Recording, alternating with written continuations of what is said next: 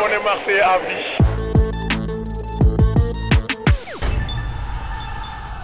Les papinades de JPP. Je vais vous raconter l'histoire de la papinade. On se souvient du bras de fer qui opposait le président de l'AS Monaco à Bernard Tapie, qui venait de reprendre l'OM en 1986 à propos du transfert de Jean-Pierre Papin.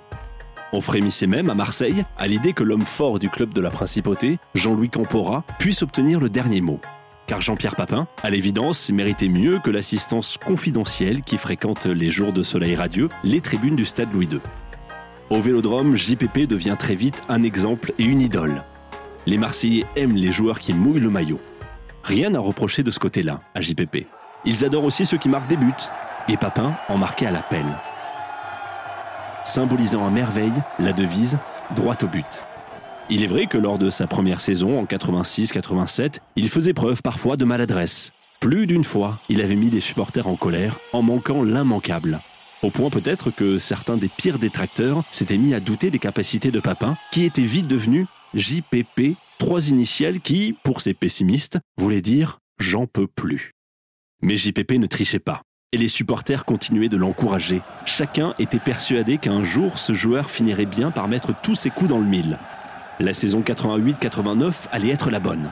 22 buts en championnat et 11 en Coupe de France. J'avais beaucoup appris aux côtés de Klozalov et Alain Giresse, justifiait-il avec modestie en 1989. C'est sans doute vrai, mais il faut surtout mettre en avant deux atouts majeurs chez cet attaquant passé par la Belgique. Une santé de fer et un mental d'acier à toute épreuve. Une volonté de fer et un tempérament méditerranéen, ce qui est paradoxal pour un enfant de Boulogne-sur-Mer. Papin était un battant qui ne doutait jamais, qui n'avait peur de rien ni de personne, qui va vite, qui tacle, qui se défonce et qui n'hésite pas à tenter sa chance dans toutes les positions, même et surtout dans les plus invraisemblables.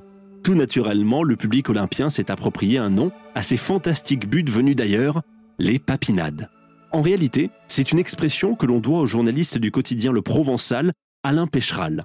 La première du genre date de 1986, lors d'un match contre le Racing. Victoire 2-0 long transversale de Jean-Louis Zanon pour une reprise de volée réalisée de l'extérieur de la surface, légèrement sur la droite, laissant le gardien de but parisien Pascal Olmeta sans aucune réaction. C'était un prototype qui définit parfaitement la papinade. Une reprise de volée spectaculaire déclenchée hors de la surface. Mais ce geste réalisé juste avant Noël 1986 ne donnait pas encore naissance à l'expression. Il a fallu patienter 16 mois en 1988, face à Niort, JPP refait la même. Ce soir-là, Alain Pécheral définissait ainsi par papinade ce but extraordinaire. Il se trouve que JPP prenait alors une toute autre dimension. Il les enchaînait match après match, au point que ce geste devient une sorte de marque de fabrique du Ballon d'Or 1991. Selon lui, ses cinq plus belles papinades sont donc trois réussies en équipe de France, face à la Tchécoslovaquie en septembre 91, face à l'Espagne et à la Belgique. Une avec l'OM contre l'Union du Luxembourg en Coupe d'Europe 91 et la dernière élue but de l'année en Allemagne, inscrite sous le maillot du Bayern de Munich. Et on pourrait en ajouter beaucoup d'autres.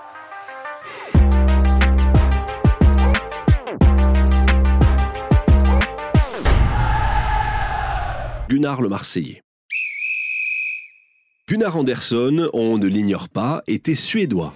Il est entré dans la légende olympienne non seulement car il a été le plus extraordinaire buteur que l'OM ait connu, mais aussi parce que la métamorphose de ce froid scandinave en un pittoresque méridional a été stupéfiante. Il est d'ailleurs important de dire que Gunnar n'a pas appris le français, mais plutôt le marseillais. Accueilli partout avec chaleur, nommé citoyen d'honneur du quartier de Montolivet, il prit l'accent et apprécia le pastis. Après chaque match, il discutait le coup avec les supporters. C'était du euh, Monsieur Anderson par-ci, du Anderson par-là. C'était aussi le Monsieur 50% de l'OM des années 50, puisque son art du démarquage, son célèbre crochet court et la précision de ses tirs lui valaient de marquer plus de la moitié des buts de l'OM. On l'appela aussi 10h moins 10, parce qu'entre deux buts, il avait l'air de se mettre les pieds en éventail. Mais lui n'y prêtait garde. Peu cher, ils sont braves, soupirait-il régulièrement. Gunnar Anderson était un tendre, un gentil, un grand sensible. Totalement inconnu à son arrivée, ce Suédois à la peau blanche et aux genoux cagneux n'avait pourtant rien d'un viking. Il paraissait inoffensif. Un oisillon qui se transformait en un renard des surfaces en raison d'un sens unique du but.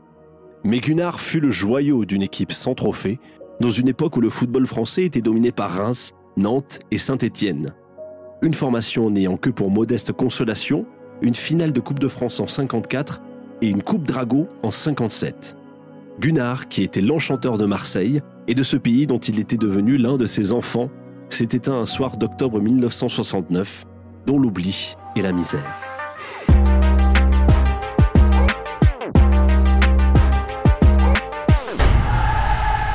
Pepito Alcazar du Grand Art. Je vais vous raconter l'histoire originale de Pepito Alcazar. Né en 1911 à Oran, Joseph Alcazar Garcia arrive à Marseille en 1927 alors qu'il n'a que 16 ans. Il arrive dans un club qui vient de remporter sa troisième Coupe de France. Il se vieillit d'ailleurs de deux ans pour paraître plus âgé. À son arrivée dans le port de Marseille, c'est en fiacre qu'Alcazar rejoint le siège du club situé place Castellane. Il n'avait pas trouvé d'autre moyen de transport. Étrangement, c'est en qualité de défenseur qu'il devient olympien, lui qui deviendra plus tard l'un des plus grands buteurs de l'histoire. Alcazar était le premier joueur recruté en Afrique du Nord. La route était tracée pour Ben Barek, Zermani, Zatelli, Aznar et autres charbites. À défaut de porter le maillot olympien, Pépito joue un certain temps avec une chemisette blanche à portée d'oran car il prétendait qu'elle lui portait bonheur.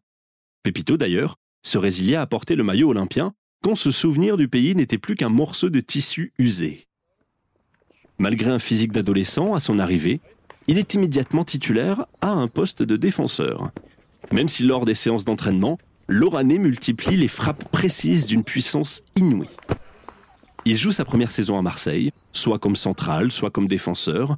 Ce n'est que bien plus tard, lors d'un match amical, qu'il se voit confier des responsabilités offensives.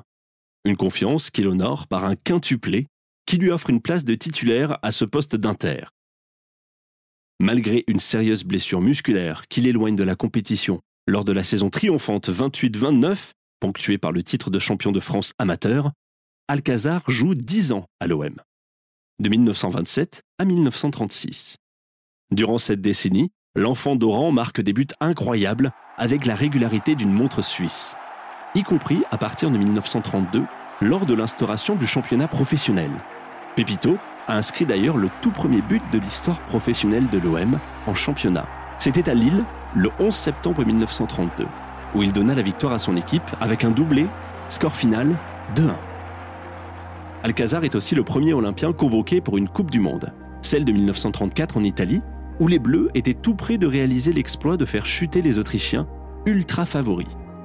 Pepito était certes un excellent footballeur, un buteur hors pair, il n'en demeurait pas moins un homme préoccupé par sa personne, avare et moqué par ses équipiers en raison de son bégaiement qui le mettait mal à l'aise. Battu en finale de la Coupe de France en 1934, l'année suivante, en 1935, il avait audacieusement promis à ses équipiers de leur verser à chacun une prime de 100 francs en cas de victoire dans cette compétition. Or, l'OM ayant réussi ce challenge, c'est le cœur rempli d'amertume que Pepito fut forcé de s'exécuter.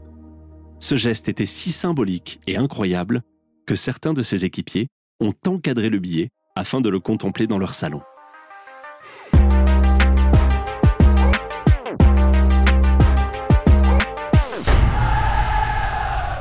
Chris Waddle is magic.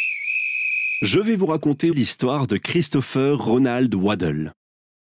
Christopher Ronald Waddle est né le 14 décembre 1960 à Gateshead, une banlieue populaire de Newcastle où il a grandi.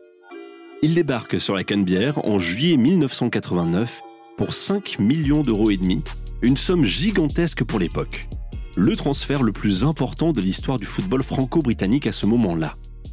Quelques semaines après son arrivée, Gérard Gilly, l'entraîneur olympien, dirige son équipe pour le premier match de Ligue 1 de la saison à Lyon.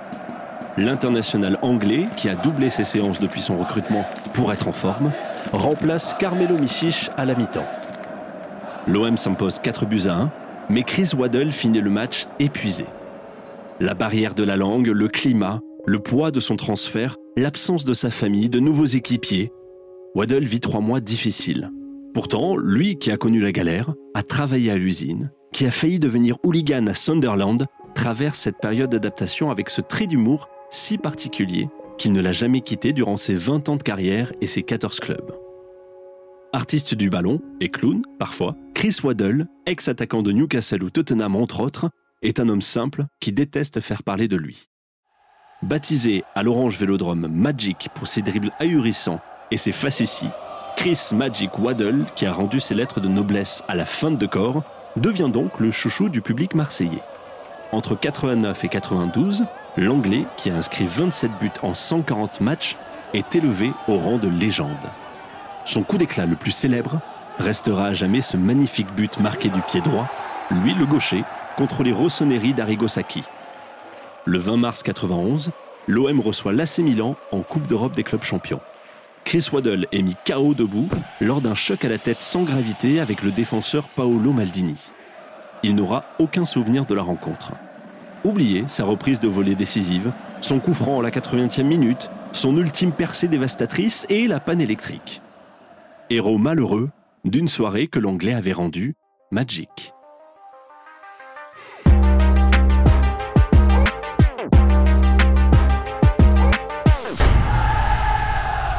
Albert Raymond.